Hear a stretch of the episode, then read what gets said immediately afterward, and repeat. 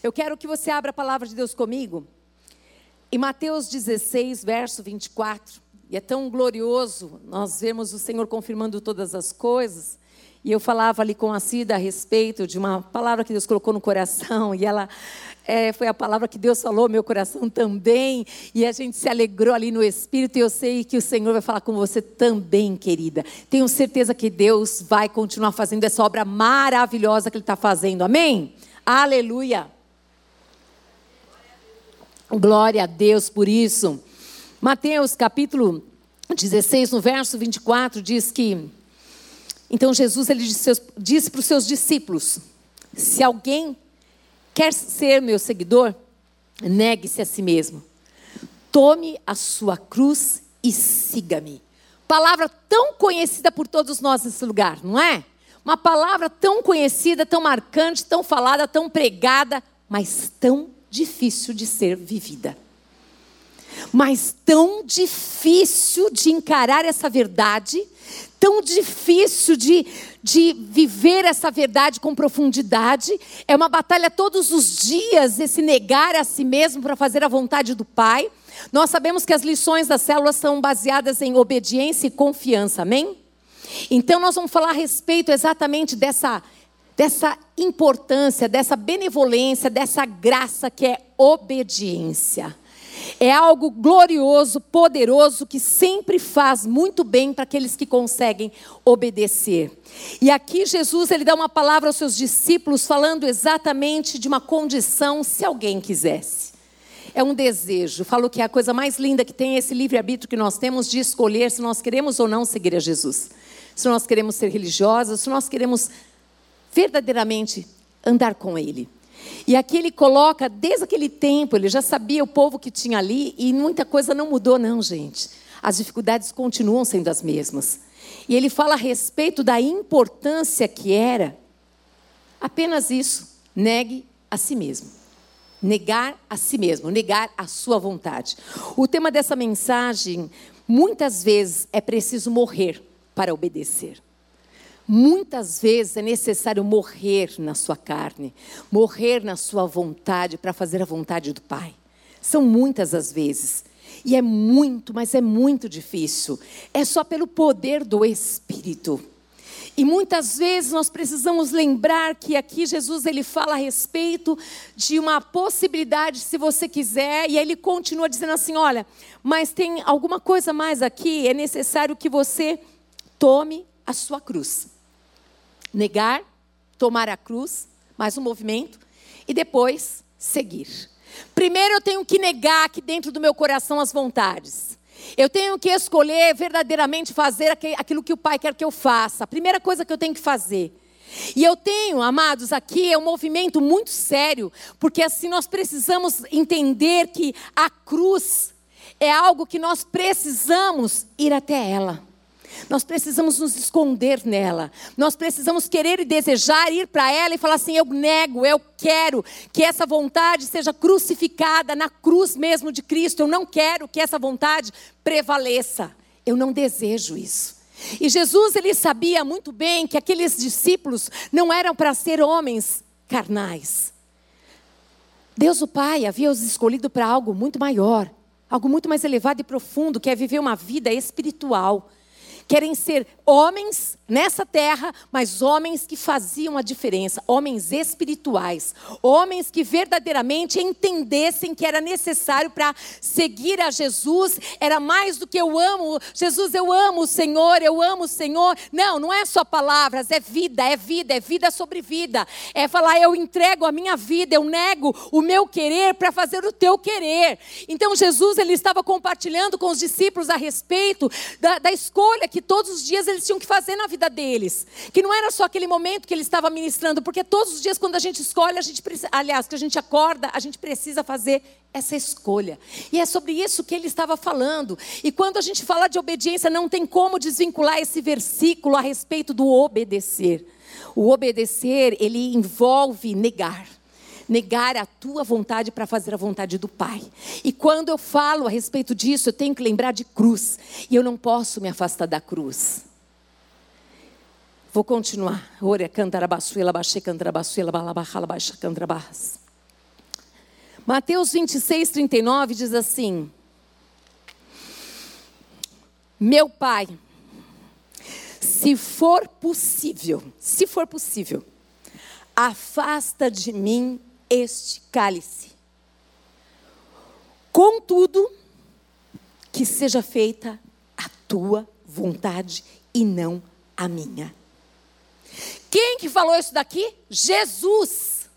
Jesus 100% Deus, 100% homem.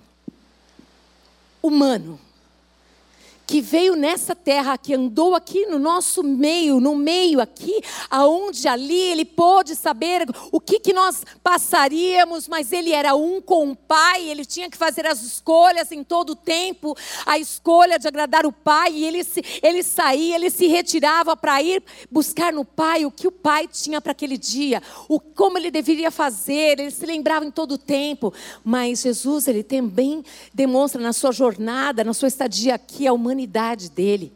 Jesus, ele fala aqui do coração, ele fala aqui da alma dele que estava sangrando, dessa alma que estava dizendo a respeito dessa. Puxa, Deus, olha aqui, se for possível, se for possível, Pai, afasta, afasta, põe para bem longe de mim, Pai, esse cálice. É só para você perceber que nós somos humanos. Nós somos todos, todos humanos. Não tem aqui arcanjo nem querubim. Todos humanos que todos os dias precisam se esforçar para viver essa palavra. Essa palavra tão linda, mas essa palavra que é poder. Essa palavra que só pode ser vivida no poder do Espírito. Sem o poder do Espírito não dá para viver. Ela só vira discurso. Essa palavra que só pode ser vivida grudado na cruz. Se afastando da cruz, não dá para viver essa, essa dimensão.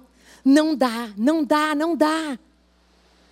Mas é tão especial e tão maravilhoso quando Jesus ele fala para os discípulos a respeito do vigiai e orai sem cessar. Ele sabia, ele já sabia as aflições, as lutas que eles passariam. Ele já sabia que não ia ser fácil. Ele já sabia que ali mesmo com Jesus ao lado, andando com eles, já estava difícil a batalha, mas Jesus ele advertia e nos adverte em todo o tempo. Nós estamos vivendo tempos muito difíceis, muito difíceis, nós sabemos disso. Nós estamos num propósito de 40 dias de jejum e oração. Nós sabemos que cada vez mais nós temos que consagrar a nossa vida, nós sabemos de tudo isso aqui, nós sabemos de tudo isso daqui, mas o saber não para por aí, o saber envolve escolha, envolve decisões, envolve eu tenho conhecimento, mas eu vou fazer, eu quero fazer. Eu quero obedecer, sim, eu quero obedecer, mas de repente você pode não vigiar e você pode desobedecer. E como fica o teu coração? E é lindo porque Jesus, ele estava falando tudo isso daqui a respeito, ele mostrou nessa palavra de Mateus 26, 39 o coração dele. Se possível, afasta. Afasta de mim o seu cálice. Mas, ó, se não for contudo, que seja feita a tua vontade. Em todo o tempo, ele mostra ali para o Pai a humanidade dele, mas a vontade dele, que era fazer a vontade do Pai. Mas a humanidade, por quê? Porque ele não queria, de forma alguma, pecar. E ele não pecou, nem uma vezinha. Mas ali a carne dele estava gritando, estava doendo, estava difícil, estava sangrando. E ele não passou por cima dessa humanidade. Ele deixou escrito, porque ele poderia só deixar aqui: olha, Pai, faz a tua vontade e só, basta. Não. Ele permitiu que nós conhecêssemos a sua humanidade aonde ele mostra ali o coração dele que estava sangrando de tanta dor. Aonde ele olhava para tudo aquilo. E ele dizia: Pai, me ajuda a fazer tua vontade, mas está difícil. Eu quero abrir meu coração para você nessa tarde. Eu quero dizer que esse fim de semana foi um fim de semana mais difícil para mim. Um dos mais difíceis. Como eu gostaria de só comentar para vocês aqui sempre coisas que eu só acertei. Mas foi um fim de semana de dor, de pranto, de choro, de muito choro. Sabe por quê? Porque eu pequei contra meu irmão. Porque eu feri alguém com palavras. Porque eu trouxe tristeza para o coração de uma pessoa. Sabe por que eu fiz isso? Porque eu, naquele momento, não fiquei perto da cruz. Eu saí daquela cruz e a minha carne gritou. E naquele momento, às vezes é cinco minutos, você fere, você machuca, você destrói. E aquilo doeu mais do que tudo nessa minha vida. Eu fiquei muito mal, muito mal, muito mal. Eu fiquei com muita raiva de mim. Por quê? Por que é que eu não vigiei? Por que é que eu saí da cruz? Por que é que eu dei vazão à minha carne? Eu sei de tudo aqui, mas por que é que eu fiz isso? Por que, que eu trouxe no coração do outro dor? Foi algo tão profundo, tão doído para mim. Ver que eu entristeci o coração do meu pai, mas que eu machuquei alguém. Foi tão dolorido, foi algo que eu não podia imaginar o quanto, o quanto essa palavra que diz aqui a respeito do negar a si mesmo que eu conheço tão bem, que eu preguei tantas vezes, por que, que eu não vigiei? Por que, que eu deixei que essa carne viesse com toda a força e falasse o que ela queria falar? Todas essas perguntas eu fiz para mim mesma. Eu coloquei ali meu coração, depois que eu fiz, diante do Pai. Fiz tudo que a Bíblia diz, pedi perdão para a pessoa, a pessoa me perdoou, está tudo bem. O que eu quero dizer para você é a respeito de quanto que a gente tem que vigiar, de quanto que é difícil viver essa verdade, de quanto que é difícil, de quanto caminho é estreito, mas que vale a pena. De quanto eu não gostaria de estar falando e ensinando vocês isso. Mas eu sei e reconheço a minha humanidade, a minha pequenez. Eu reconheço que eu preciso muito da ajuda de Deus e das vossas orações. Eu reconheço isso. É algo que aqui dentro me arrebentou, que me trouxe uma angústia, uma tristeza tão profunda de saber que eu fiz com que o outro chorasse, com que o outro se entristecesse. Eu quero te dizer, baseado na palavra de Deus, porque foi Deus que o Espírito Santo de Deus ministrou essa verdade aqui para mim. Eu fiquei horas prostrada ali. Depois que eu fiz, depois que eu me consertei com a pessoa, tudo isso, está tudo bem, está tudo ótimo, gente, está tudo bem. Mas nós temos um Deus que é Pai. E o Deus que é Pai se preocupa comigo e com você. E ele viu que o meu coração não estava tudo bem. Não estava. Porque palavras você não consegue tirar, limpar. Você consegue? Eu não consigo. Eu já tinha falado. Por quê? Porque a boca fala do que o coração está cheio. Porque aquele momento o coração estava cheio de dor. Porque aquele momento eu não vigiei, não fiquei grudada na cruz. Como eu sempre ensinei aqui, vai lá para o refúgio do Altíssimo, corre, corre, foge da aparência do mal. Não fiz isso. Deixei a minha carne prevalecer. Deixei o diabo rir da minha cara. E entristeci o meu amado Espírito Santo, que eu amo tanto, tanto, tanto. Isso foi e tem sido muito triste muito triste. Eu sei que Ele me perdoou. A palavra me garante isso. Eu só estou comentando com você, igreja, trazendo para você, porque Deus me deu uma palavra para trazer para o seu coração. E quando eu comecei a ler essa palavra, o Senhor foi mostrando meu coração. Eu quero muito que você entenda.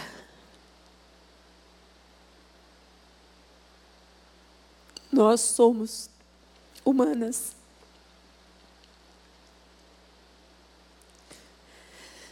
Todo dia precisamos tomar essa decisão de ir para a cruz, de chegar perto dela chegar perto dela. Você tinha orado, pastor, assim? Eu tinha. Eu tinha. Mas não guardei o meu coração. Foi aqui, ó. Foi aqui que eu não guardei. E quando a gente não guarda o coração, a boca fala o que está aqui dentro. E aí o Senhor me deu essa palavra de Mateus capítulo 5, no verso 3 a 1, aonde eu fui lendo essa palavra e fui me derramando.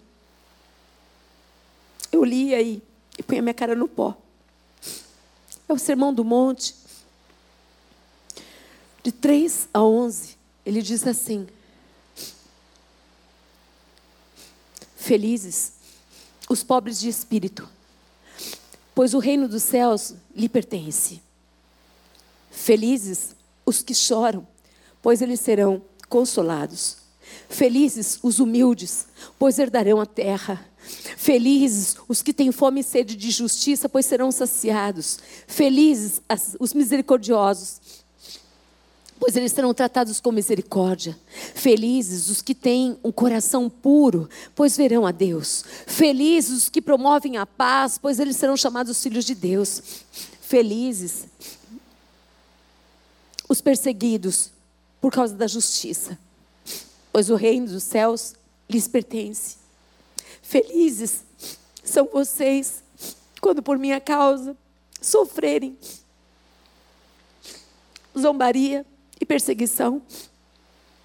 E quando outros, mentindo, disserem tudo, todo tipo de maldade a seu respeito, alegrem-se e exultem, porque uma grande recompensa os espera nos céus. Aleluia. Glória a Deus por essa palavra. Aqui Jesus ele estava ministrando aos seus discípulos a respeito a respeito da necessidade de muita alegria. Tanto é que a palavra bem-aventurança, mais que felizes, felizes aparece. Eu quero que você preste atenção eu vou começar. Mateus 5,3 diz assim: Felizes os pobres de espírito, pois o reino dos céus lhes pertence.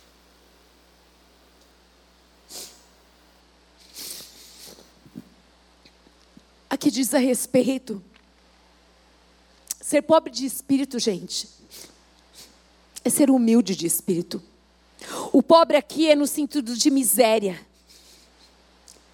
de que não tenho nada, que eu preciso de tudo, que eu estou numa miséria tão grande que se alguém não me ajudar, eu não vou conseguir sair daqui. Pobre de espírito é quando eu reconheço que eu não tenho nada que não venha do Senhor.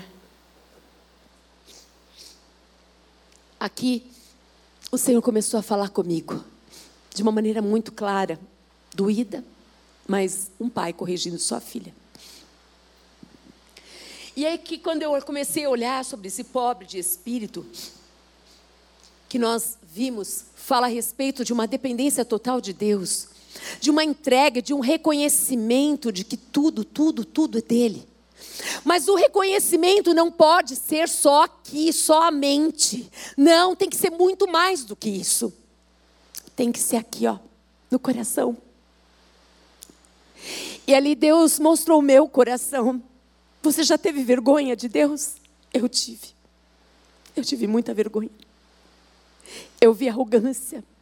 Eu vi altivez. Eu vi soberba. Eu fiquei com muita vergonha.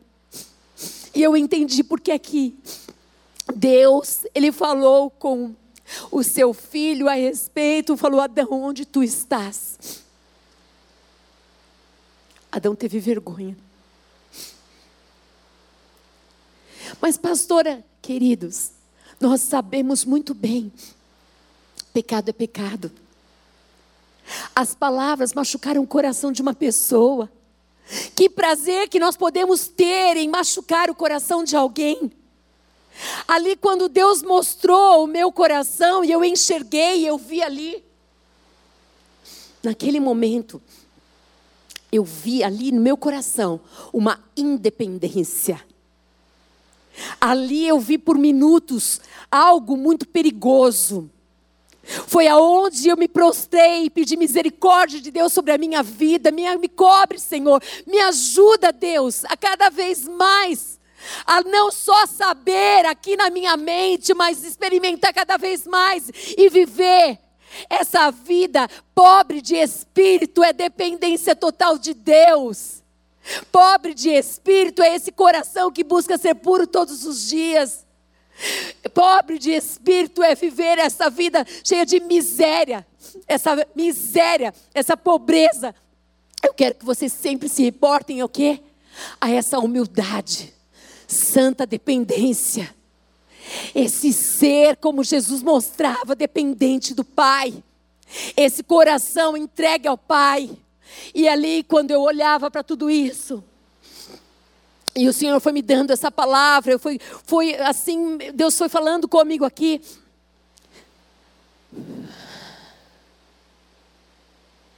Pobre de espírito. É quando eu reconheço que eu não tenho nada que não venha do Senhor. É nada. É nada. Tudo vem dele. Pense em qualquer coisa. É dele. Não é nada nosso. Nada absolutamente nosso. Tudo é dele. É dele.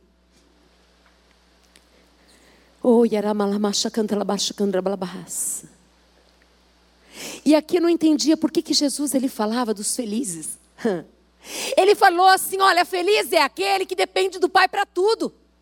Feliz é aquele que depende do Pai para todas as coisas e reconhece que ele não é nada. Ele não é ninguém. Ele é pobre, é miserável. Por quê? Esse é feliz. Porque esse não tem altivez, esse não tem arrogância, esse não tem, esse tem dependência de Deus. Esse é feliz. Essa palavra bem-aventurança, mais do que feliz, e essa colocação de Jesus para os discípulos no momento tão difícil que eles estavam vivendo. Jesus estava querendo mostrar o padrão do reino dos céus. O padrão do reino dos céus é diferente do padrão da igreja é mais ainda, muito mais diferente do padrão do mundo. O padrão do reino de céu, dos céus, anda numa contramão muito, mas muito profunda, que ninguém pode entender. Para muitos, se eu falar aqui o que eu falei, o que eu machuquei, o outro vai dizer assim: Pastora, pelo amor de Deus, isso não é nada. Mas eu quero dizer uma coisa para você. Quando você perceber que você fez algo que chateou o outro.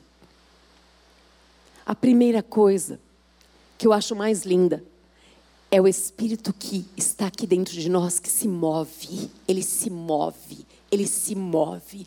Ele começa a mexer, ele começa a te trazer tristeza. Ele começa a falar com você quietinho ali. Ninguém falou comigo, foi ele quem falou comigo. A situação foi toda resolvida, está tudo em paz. Mas não é isso. Ele é o meu pai, é um pai pessoal, é aquele pai que chama para perto e fala: vem cá, filha, vamos conversar. E conversa de um pai que ama a gente. Não é brincadeira. Ele fala mesmo. Ele fala e ele fala aquilo que está escondido, que nem eu vi. Ele mostra aquilo que está lá, que está lá. A causa, a arrogância altivez. Totalmente contrário ao reino dele, aonde Jesus fala: feliz é você que depende do Pai. Feliz é você que faz de tudo, que olha para o teu coração e fala: Senhor, não tenho nada, não sou nada. Mas não é só falar, não. É literalmente mergulhar nessa verdade e ter essa convicção de que realmente tudo é dele. Vocês conseguem entender o que eu estou falando aqui, gente? Vamos continuar aqui. Mateus 5,4 diz assim: Felizes os que choram, pois eles serão consolados. No Salmo é, 51, 17, diz assim: O sacrifício que desejas é um espírito quebrantado. Não rejeitarás um coração humilde e arrependido. O que, que tem a ver essa palavra, felizes que choram? Ah, então eu estou chorando, então é, é, eu sou bem-vinda no reino dos céus, é isso mesmo? Presta atenção. Felizes os que choram. É um coração quebrantado, arrependido profundamente sincero. Feliz é aquele que chora porque está arrependido, porque pecou e se arrependeu. Ele estava querendo ensinar os seus discípulos que esse era o reino deles. Esse é o reino que ele queria, que eles se expandissem. Aonde os valores serão diferentes. Maior não é aquele que ganha e mostra que ganhou a vitória. Mas ele estava dizendo assim: feliz é aquele que se arrepende, que chora, porque se arrependeu. Esse é o reino. Esse é o reino de Deus, esses são os valores.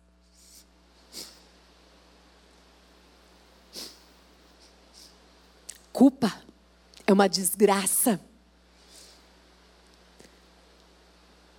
Você sabia que a palavra desgraça é como se Lembra, nós temos a graça de Deus e vivemos embaixo dessa graça. O diabo quer colocar culpa para que você saia dessa graça. E você se sinta verdadeiramente a palavra desgraçado. É tão profundo e maravilhoso quando você consegue entender a palavra, quando você consegue viver nessa dimensão, quando o Espírito ele tem dentro do teu espírito, ele pode se mover e trazer no teu coração esse arrependimento e vem para fora esse choro e essa culpa não tem mais lugar de ficar. É onde o inimigo já perdeu. É onde ele não tem como te tocar. É necessário é necessário que venha à luz o que está no nosso coração. É necessário, como o salmista Davi falou: sonda-me, sonda-me. Por que, que ele pediu para sondar? Porque ele sabia muito bem o que era viver uma vida em pecado. Era necessário que Deus sondasse e mostrasse para ele o que estava ali.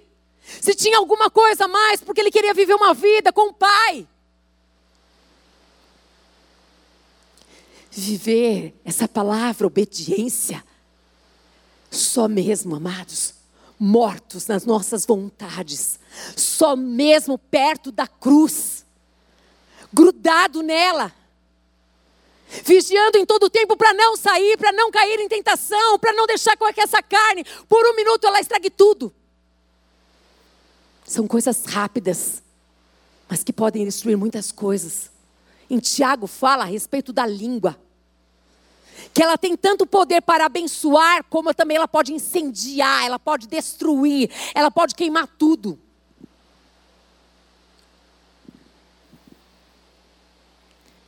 Mateus 5,5, ainda Jesus diz: Felizes os humildes, pois herdarão a terra.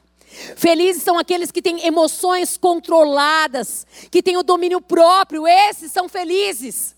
Lembra de Jesus, o perfil dele? Manso e humilde manso e humilde. E como fazer? Como fazer para que esse domínio próprio venha? É exercício constante, porque o fruto do Espírito já está dentro de nós.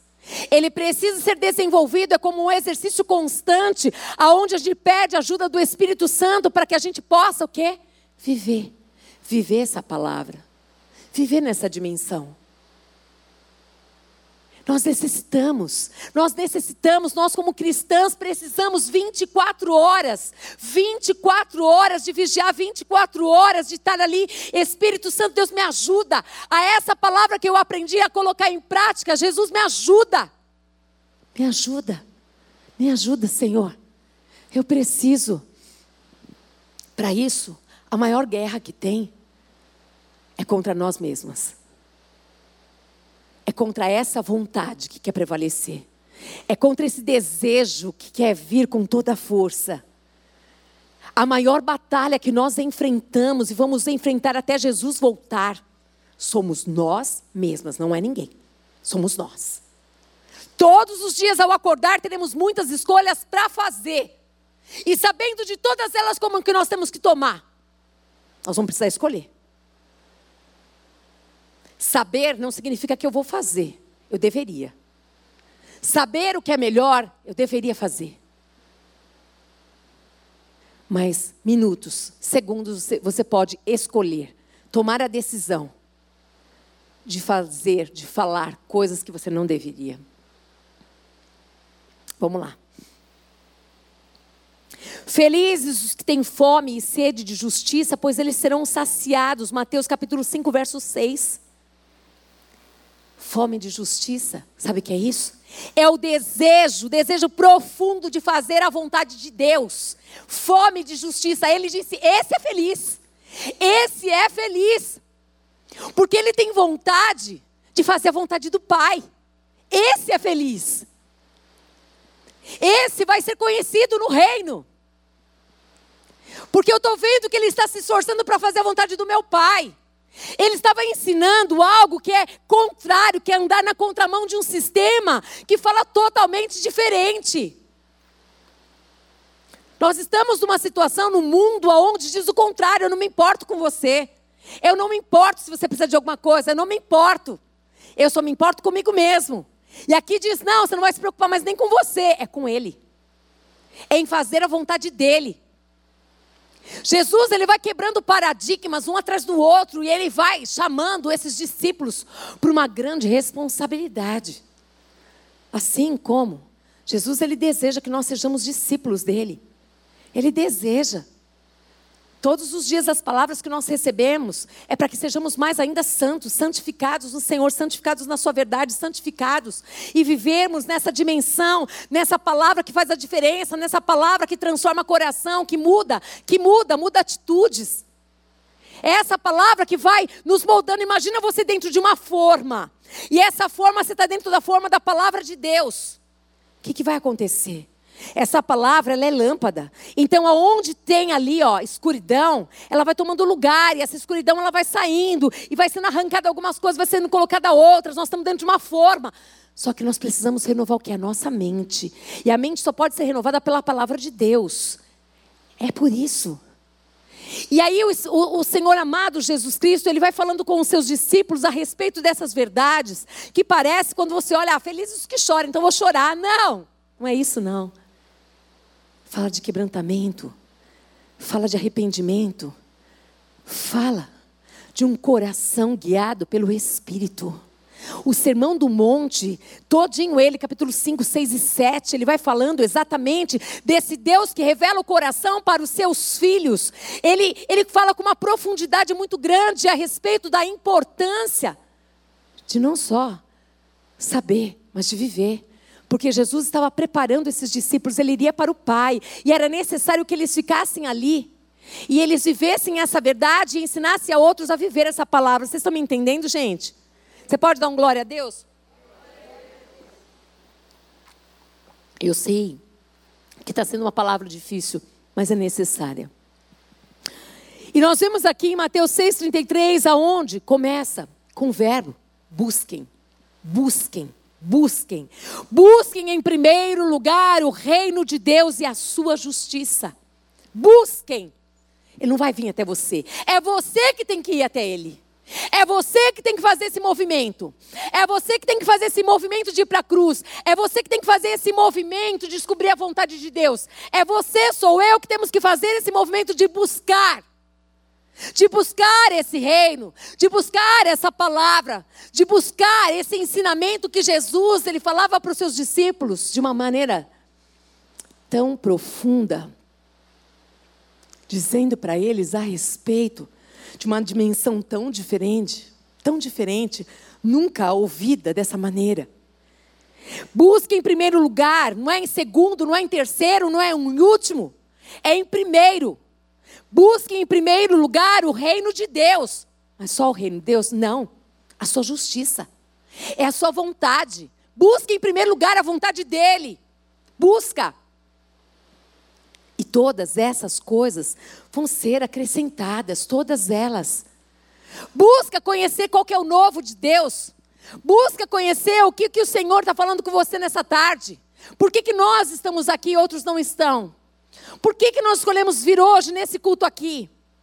Por que, que essa palavra está falando com você e comigo? Por quê? Busca. Busca em Deus, se achar em Deus nessa verdade. O que é que Deus está falando com você? O que Deus quer de você? O que é? Por que, que você está escutando? Por que, que você está escutando na sua casa? Por que, que você parou tudo para ouvir essa palavra? Por que é? Será que o Senhor não está falando conosco a respeito de pensarmos sobre esse reino, mas de, de, uma maneira diferente? Será que eu sou pobre de espírito na, nessa dimensão que Jesus está falando, de dependência total do Pai, de obediência, de entrega? Será que verdadeiramente eu sou essa pessoa que é humilde de coração? Será que verdadeiramente eu sou? Porque Ele quer que nós sejamos felizes. Ele diz isso. Bem-aventurado tu és, se. Sempre tem o se a condição. Bem-aventurado é mais que feliz. Mais do que feliz você será. Eu posso dizer uma coisa para você.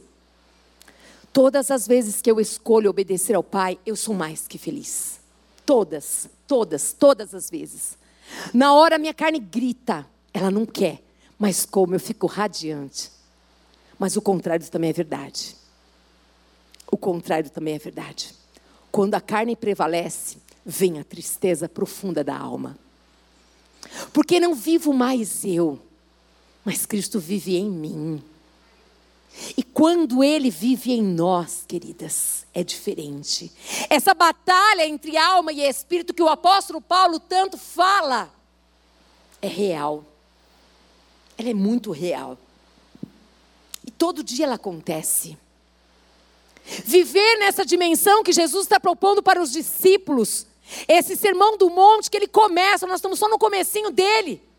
Aonde ele começa a ensiná-los de que é dessa maneira que eles precisavam viver.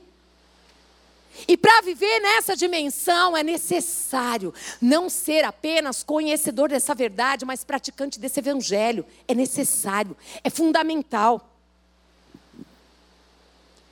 E aqui nós vemos então hum,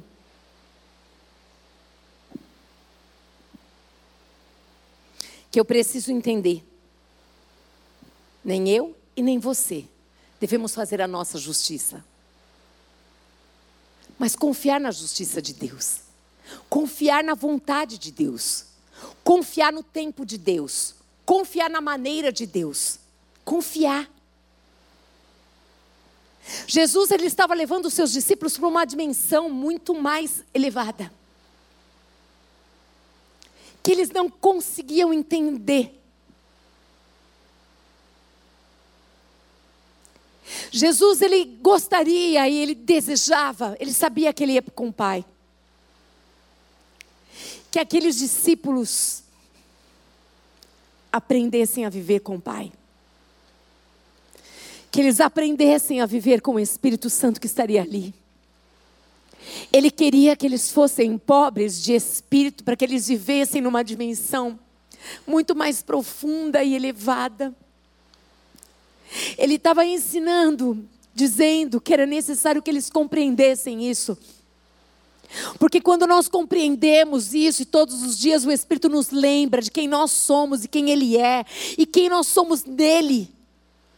Quando Ele nos faz lembrar de quem nós somos nele, de que nós não estamos sozinhos, mas Ele está conosco, a batalha fica mais leve. Você se sente segura, abraçada, confortada, guardada, protegida. Jesus ele estava querendo levar esses discípulos para essa dimensão. Essa dimensão que ninguém poderia ensiná-los a não ser ele mesmo. Por isso que ele começa a falar dessa maneira.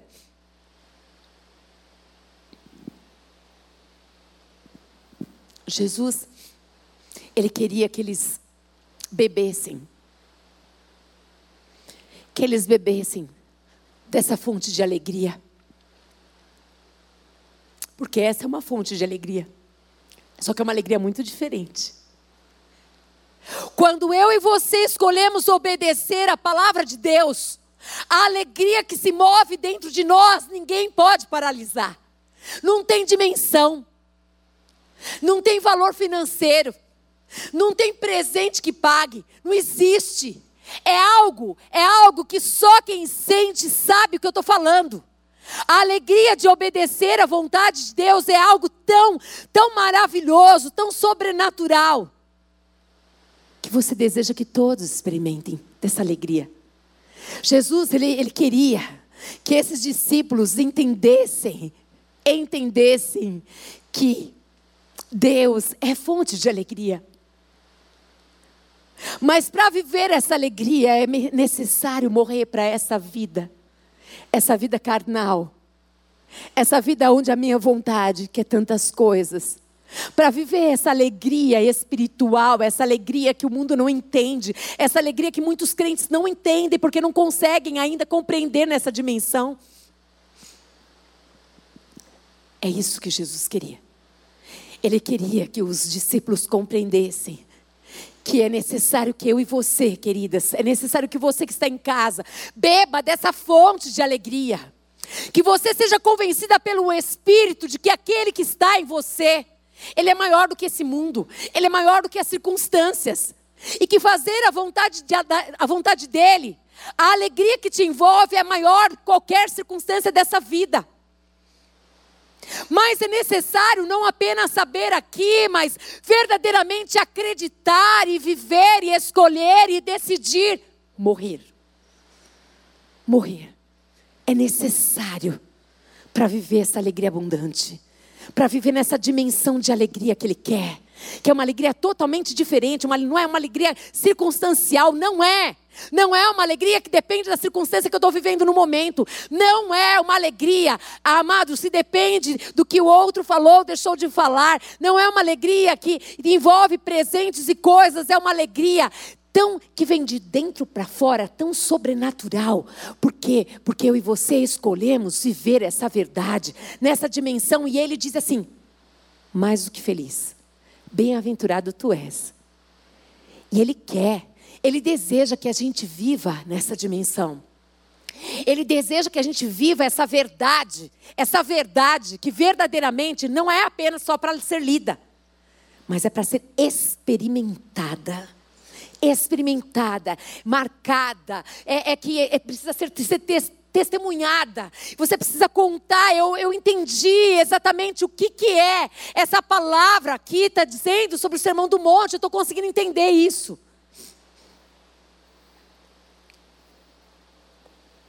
Eu preciso beber. Diga comigo assim: eu preciso beber da fonte da alegria. E para nós bebermos essa fonte da alegria, tem um segredo também. Eu e você precisamos parar, sentar aos pés dele, chorar aos pés dele, ficar quietinha, falar, conversar. Para vivermos nessa dimensão que ele quer que nós vivamos assim, é algo muito mais profundo do que a gente pode imaginar. Eu não tenho dimensão do que eu estou pregando aqui. Mas eu sei que é algo profundo que Deus está trabalhando. Eu sei que aquele momento que o Senhor começou a me revelar essa palavra, na minha sala, eu comecei ali a chorar, eu perdi noção do tempo. Eu não sei dizer quantas horas eu fiquei naquele momento com Deus. Eu não sei. Só sei que foi tão importante sentir, mais do que sentir, ser corrigida pelo Pai, do Pai me trazer para perto dele, do Pai me mostrar o que estava ali dentro, que eu precisava lançar fora, eu não sabia que estava. O quanto foi importante experimentar ali do pai que, que instrui, que corrige, que ensina com amor. Foram momentos doídos, de muita dor, de muita tristeza. Ele sabe o quanto eu o amo. E Ele sabe o quanto é difícil, quanto eu luto, mas eu luto com todas as forças para não mover o coração dele para ficar triste. Mas ali foi tão, tão especial quando o Senhor começou a me dar essa palavra. E o Senhor começou a me dirigir a respeito de trazê-las para vocês. Eu poderia ter guardado tudo isso e pregado essa palavra de uma outra maneira. Mas eu quero sempre que vocês olhem para mim como uma pessoa. Uma pessoa que se esforça todos os dias, que luta com todas as forças, mas que é falha. Que é falha. E aqui nesse sermão do monte, quando o Espírito Santo de Deus começou a falar comigo, e me mostrou nessa dimensão. Eu já li essa palavra, já preguei essa palavra tantas inúmeras vezes, mas não assim, não desse jeito, não com essa clareza que veio do céu mesmo, que foi Ele que foi me dando ali. Quando Ele começou a me mostrar isso, eu não sei o que Ele vai fazer com essa palavra aqui. O que Ele vai fazer comigo e com você que está ouvindo essa palavra. Eu só sei que Deus está levantando discípulas do Senhor Jesus Cristo. Mulheres comprometidas, comprometidas em amar a Deus acima de todas as coisas. Mulheres que escolhem, escolhem as, a face e não as mãos. Mulheres que escolhem chegar perto do coração do Pai e saber que todas as demais coisas são acrescentadas. Eu sei que é algo muito profundo, como ele está fazendo, eu não entendo, eu não sei, mas eu sei que algo profundo é uma dimensão muito mais profunda que o Senhor está nos levando nesses cultos, nessas palavras. Eu sei disso. Filipenses 3:1 diz: Por fim, meus irmãos, alegre-se no Senhor. Nunca me canso de dizer essas coisas e as faço para protegê-los. Aqui, aqui, o apóstolo Paulo está falando para a igreja, está falando aos filipenses a respeito, que ele nunca se cansa de falar dessa alegria, dessa alegria onde envolve morte. Dessa alegria onde envolve não fazer a vontade sua, porque você acredita que a dele é melhor que a sua dessa alegria que você acredita e que você tem uma profundidade de entender que esse Deus nunca erra. O apóstolo Paulo está falando dessa alegria porque ele quer, ele deseja que aquela igreja, ela viva nessa dimensão de alegria, como Jesus também desejava que os discípulos, e deseja hoje, que os seus discípulos vivam também nessa alegria. Mas é uma alegria totalmente, totalmente diferente de tudo que você já ouviu falar. É uma alegria que vai contra, na contramão do sistema. É uma alegria que é só na dimensão do espírito. É uma alegria que envolve, envolve comunhão. Envolve decisão de obedecer a Deus. Envolve, requer isso. Porque quando Jesus ele para tudo, ele chama aqueles discípulos, ele começa a falar sobre ele, sobre essa dimensão do reino de Deus numa situa situação onde estava um caos. É porque ele queria que esses discípulos vivessem o que é ser sal da terra e luz do mundo. O que é viver na dimensão aonde você vai dar, você vai abençoar? É uma dimensão de alegria ou não é? É.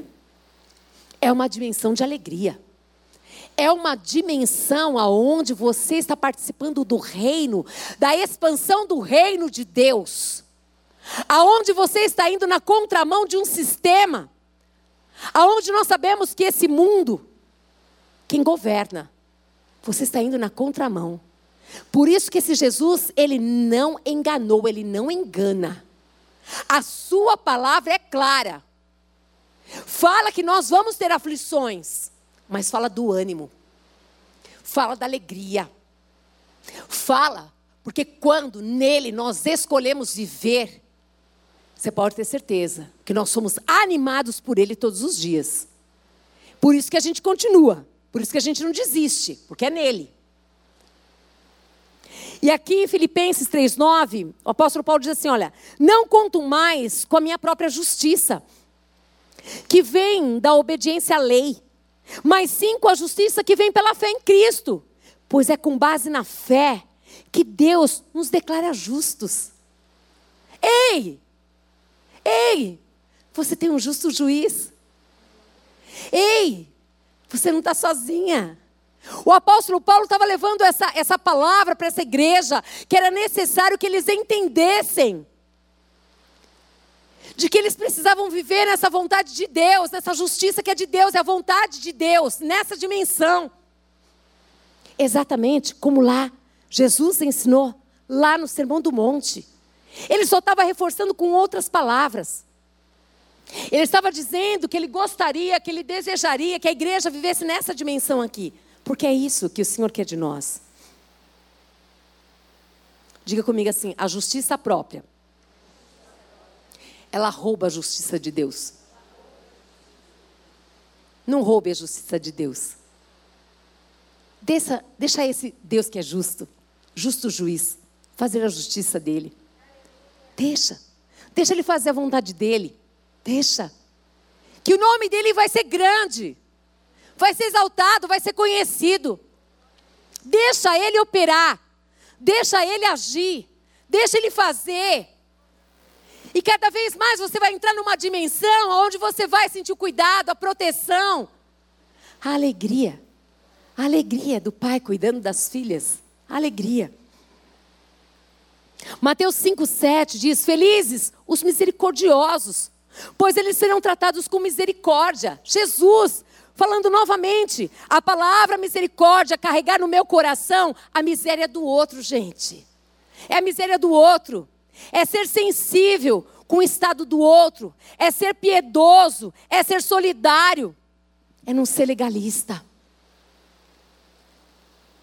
Essa palavra de Mateus 5,7, felizes, os misericordiosos, é quando Deus olha para o nosso coração e vê e vê essa palavra exatamente aqui, ó. Miséria. Miséria do outro, compaixão do outro, zelo pelo outro. Isso é ser feliz.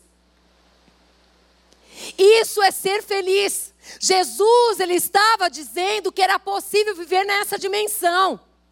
Porque nessa dimensão o reino do Pai seria conhecido.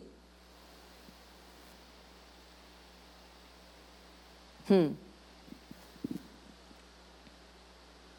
é necessário que nós entendamos, que nós aceitemos o outro como ele é. Vocês ouviram? Eu e você não temos o poder de fazer mudança em ninguém. Não temos. Nós temos o poder de pregar o Evangelho. Mas quem vai convencer o outro de mudar, quem convenceu você de mudar foi Ele, o Espírito Santo. Eu tenho que olhar para o outro e aceitar Ele como Ele é. Assim como foi falado aqui. Vinde a mim, vós que estáis cansados, sobrecarregados, eu vos aliviarei. Também diz assim, ó, exatamente como você está. Como você está. Não se preocupe. Se nós compreendermos isso, Jesus ele queria levar esses discípulos numa dimensão muito maior e mais profunda, aonde ele fala e ele deseja que eles comecem verdadeiramente ver os demais dessa maneira. Enta, entenda e aceite. Entender e aceitar o outro como ele é. É isso. Se nós entendermos e aceitarmos o outro como ele é, Deus vai encontrar em nós um coração disponível para Ele trabalhar, para Ele usar, para Ele fazer. E era nessa dimensão que Jesus ele queria. Vocês percebem que Jesus aqui, ele não dá margem, ele não dá espaço para que eu e você nos sintamos melhores. Não, não dá, não tem. Não tem. Se você procurar nos evangelhos, você não vai achar. Você só vai achar esse Jesus, as características dele: humilde, manso, cheio de amor, amor firme, compassivo, cheio de compaixão e tantas, tantas demais qualidades. Mas é, é, importante que vocês entendam que esses versículos que nós estamos lendo aqui do Sermão do Monte, esse bate-papo de Jesus com esses discípulos, esse momento que ele separa para falar com eles, é algo muito profundo. E essa tarde não é, não é diferente. Aqui em Mateus 5,8 ele diz assim: Felizes os que têm coração puro, pois eles verão a Deus. Os que têm coração puro e verão a Deus. Ele não diz assim, ó, felizes os que têm coração. Coração puro, gente. E junto com essa palavra me veio outra, Provérbios 23, 26 diz: Meu filho, dê-me o seu coração. Como é que nós podemos ter um coração puro? Só Ele pode santificar o nosso coração pela Sua palavra. Por isso que é necessário entregar o quê? O coração para Ele, antes de entregar o teu corpo para Ele te curar da sua doença. Ele quer o seu coração.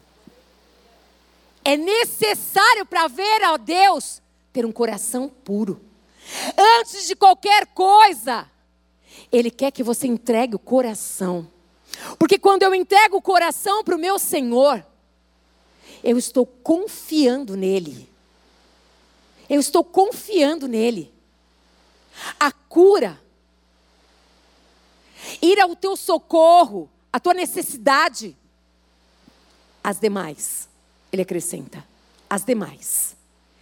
Por isso que quando Jesus ele fala que é necessário ter um coração puro para ver a Deus, e a gente encontra em Provérbios falando exatamente, meu filho, dê o seu coração, que os seus olhos tenham prazer em seguir os meus caminhos. Deus trabalha onde, gente? No coração. É aí no coração que ele trabalha. Porque o coração é fonte de vida, mas também é de morte. É no coração. Por isso que a gente precisa guardar o coração. É no coração que muitas coisas acontecem. E aqui nós vemos claramente ele falando: felizes os que têm coração puro, pois eles verão a Deus. Meu Deus do céu. Mateus 7, de 1 a 2, diz assim: Não julguem para não serem julgados, pois vocês sendo julgados pelo modo como julgam os outros, o padrão de medida que adotarem será usado para medi-los também. Não julgar. Essa luta aqui constante entre nós mesmos, com nós mesmos, que você acaba o quê? Já julguei. Eu já julguei. Mas Jesus disse assim: não é para julgar. Porque na medida que você julgou, você também vai ser julgada. Está escrito isso, está estabelecido e acabou. Você percebe que assim, olha, ele vai ensinando para nós como é que nós temos que viver, assim como em casa você tem os seus filhos, você não ensina, você vai ensinando. Ele foi ensinando para os discípulos como que eles deveriam viver para ser o quê? Felizes. Para ser felizes. Deus não quer que nós sobrevivamos. Põe isso no seu coração. Semana passada ele falou a respeito da vida abundante. Ele quer que nós vivamos essa vida abundante todas as nossas necessidades supridas. Ele quer e deseja que o nosso coração seja esse coração puro. Ele deseja isso. Tudo isso o Pai foi falando comigo naquele momento de dor aonde eu, Marília, não vigia o meu coração. Assim, ó, rápido. Num minuto. Mas é tão maravilhoso saber que o Senhor nos perdoa. Saber que quando a gente se arrepende, quando a gente chora, Ele vê o nosso coração, Ele já contemplou, Ele perdoou, eu já, eu já recebi o perdão do Pai. Eu quero que você entenda que mais do que eu estar bem com a Cida, nós conversamos, falamos, estar bem com ela, ela me perdoou, eu perdoei ela, está tudo bem aqui, ó. Mais do que isso é que eu e ele. Percebe? Essa vida que Deus quer que a gente leve é sabendo que Ele está comigo todo dia, toda hora, em qualquer momento, em qualquer lugar. Em qualquer circunstância, Ele está comigo. Ele anda comigo. Por mais que eu tenha resolvido qualquer coisa que eu tenho que resolver com as pessoas, será que eu resolvi com Ele? Essa dimensão desse sermão do monte, ele quer, ele nos chama a atenção, porque ele quer que a gente viva aqui, ó. Ele deseja que a gente viva exatamente isso daqui. Provérbios 4, 23 diz assim: acima de todas as coisas, guarde o seu coração, pois ele dirige o rumo da sua vida. É isso, é o coração. Pode perceber, se você começar a guardar mágoa, mágoa, mágoa, mágoa, o que, que vai acontecer? Você vai ser uma pessoa amargurada. É aqui. Entrega o coração para Ele. Deixa Ele limpar o teu coração. Deixa Ele fazer. É triste, é ruim a gente ter vergonha. Foi muito ruim. O caminho quando a gente erra é árduo, porque você tem que voltar e pedir perdão. Não é fácil, mas é necessário. É necessário. É necessário.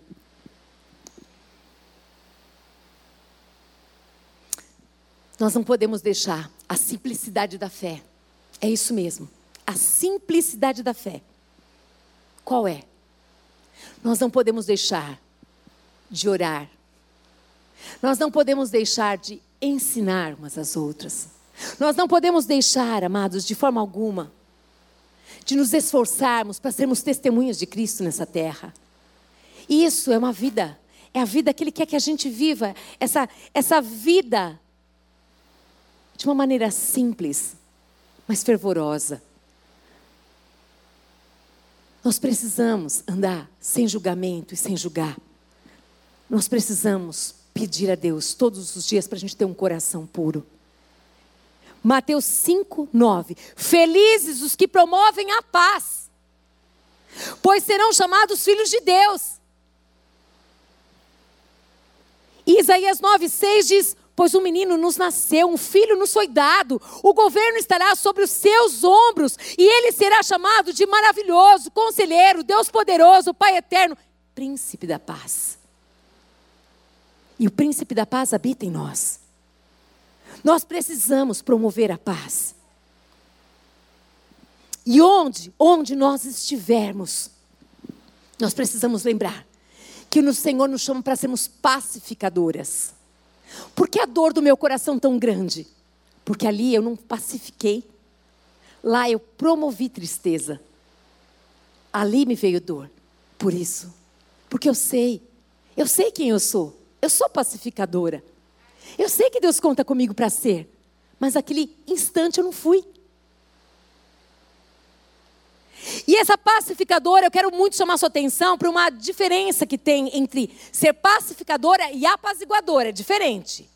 Pacificadora, gente, muda o estado das coisas.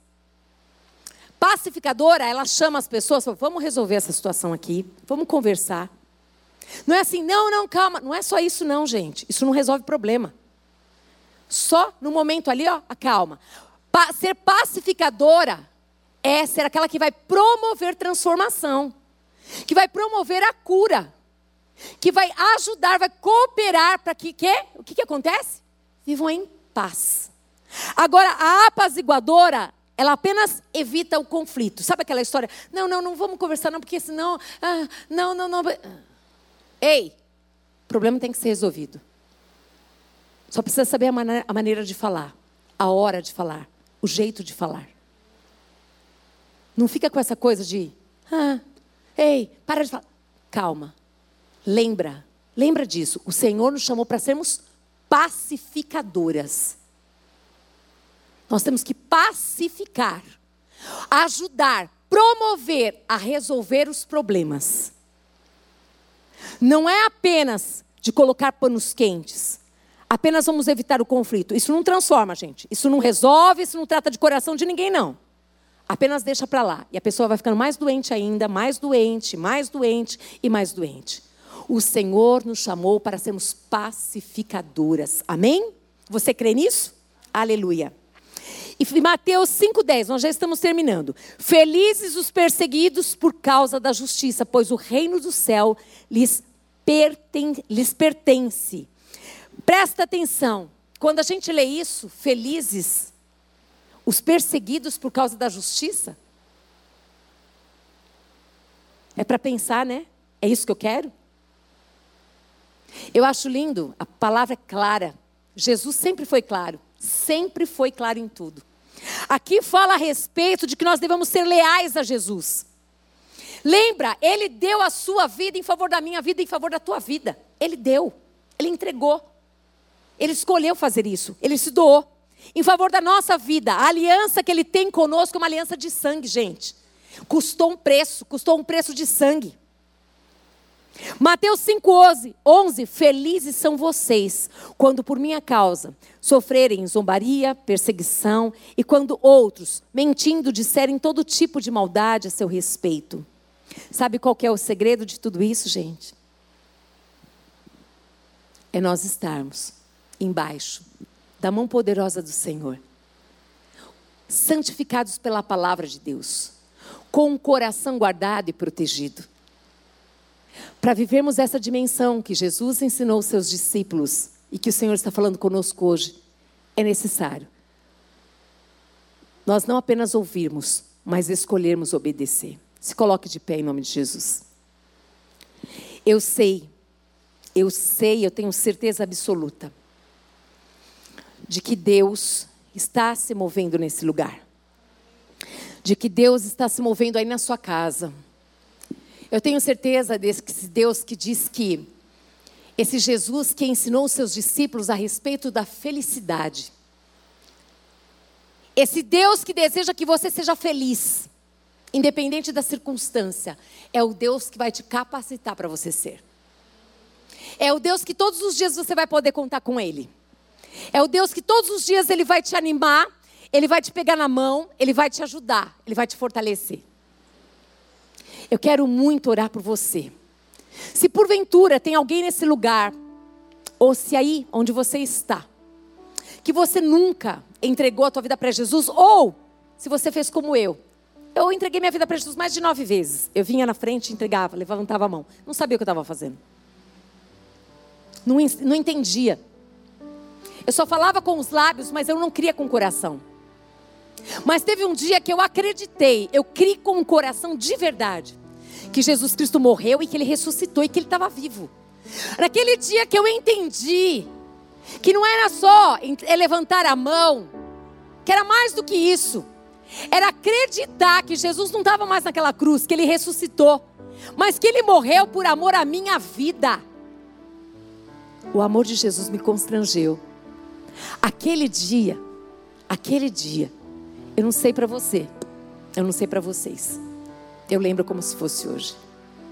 Foi marcante demais na minha vida.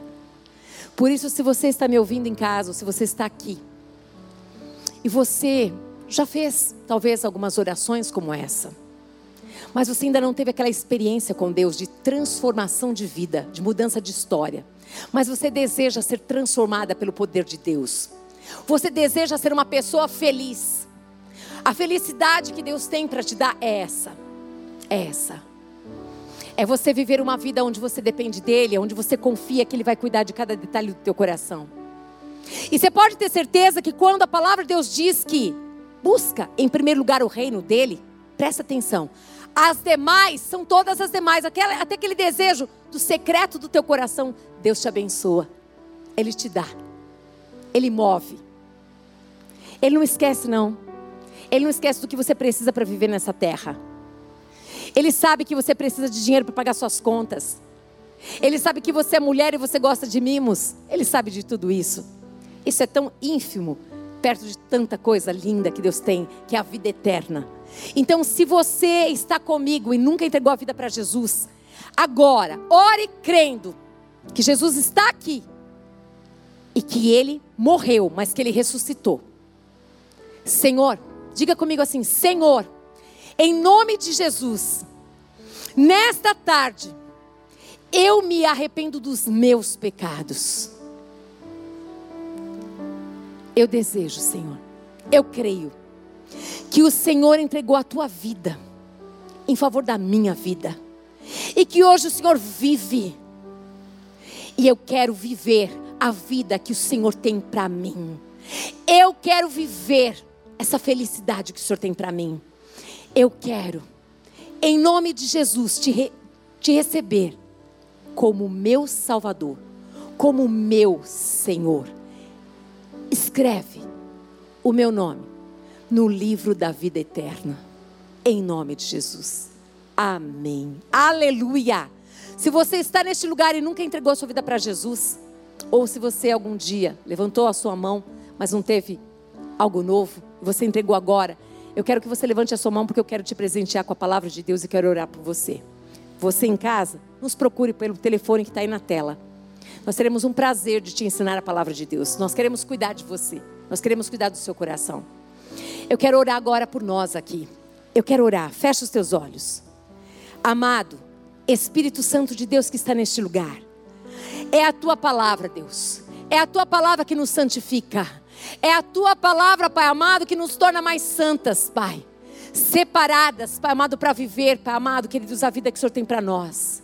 É pelo poder da tua palavra, Jesus, que nós oramos, Senhor amado, revestidos da tua autoridade, Espírito Santo de Deus, na dependência do Senhor, Pai. Eis-nos aqui, Jesus. Espírito Santo de Deus, em nome de Jesus eu quero te pedir um coração puro um coração puro para mim, para as minhas amadas irmãs, por aquelas pessoas que estão nos ouvindo. Eu quero te pedir, Deus, que o Senhor mova, mova os nosso, o nosso coração. Eu quero te pedir, Pai amado, assim como o Senhor sondou meu coração, Pai. Que o Senhor tenha liberdade de sondar todos os dias o meu coração e o coração de cada uma das suas filhinhas, Pai.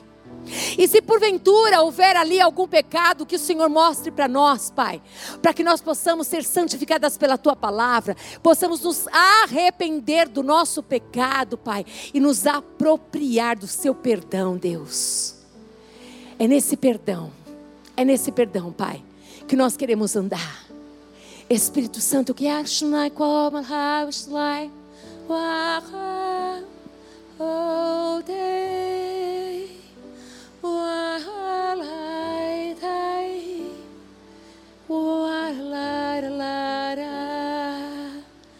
Toda amargura, toda tristeza, todo sentimento de angústia que possa haver no seu coração, entrega para o teu pai, entrega para ele. Não, Deus não quer que você sobreviva. Deus deseja que você seja transformada pelo poder dele. Deus deseja que você viva, viva de maneira, a maneira que ele sonhou, que ele desejou para você, que você seja exatamente como um dia. Ele disse que você seria. Ele disse: entrega, entrega o teu coração, deixa ele purificar, deixa ele limpar, deixa ele, deixa ele ir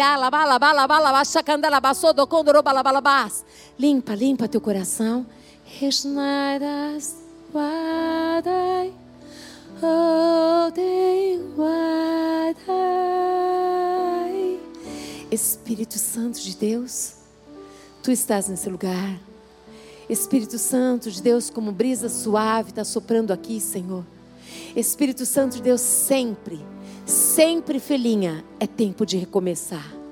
Sempre com Deus é tempo de recomeçar. Sempre é tempo de se arrepender. Sempre é tempo de pedir perdão. Sempre é tempo de perdoar. Sempre é tempo de olhar para o alto. Sempre é tempo.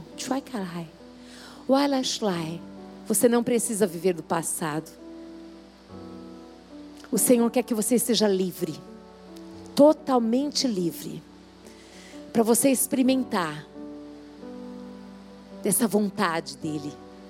Dessa vontade, dessa vontade que ele vai se revelando a cada dia para você. Dessa vontade que é boa, dessa vontade que é perfeita, dessa vontade que é agradável. Vem Espírito Santo de Deus e convence-as da verdade, Pai amado. Espírito Santo de Deus, em nome de Jesus Cristo, Pai amado, que toda dor mais profunda da alma, que todo ressentimento, Pai amado, que toda, Senhor amado, querido Deus, tudo aquele que possa estar impedindo as suas filhas, Pai, de viverem essa vida abundante, Pai, de terem esse coração limpo, Pai amado, em nome de Jesus, Senhor, que elas estejam livres, livres, livres, Deus.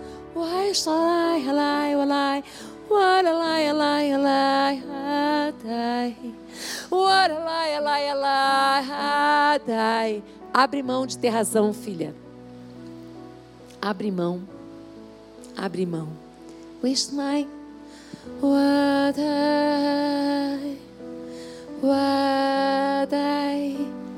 O pai não quer que nós, como filhas, nos escondamos através da razão para ferir o outro. Isso não agrada o coração do pai.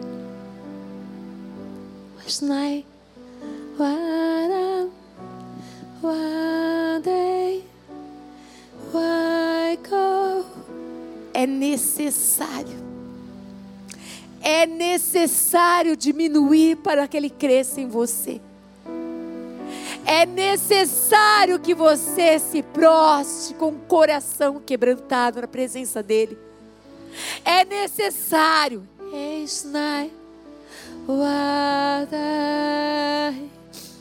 Waiko. Wai.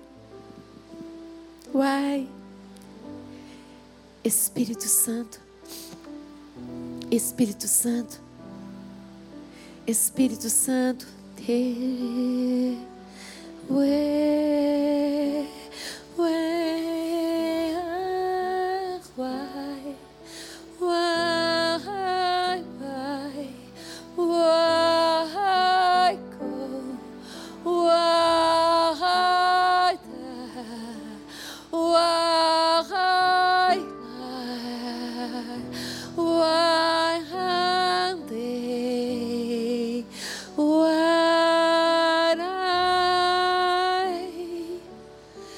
Leva-nos para perto.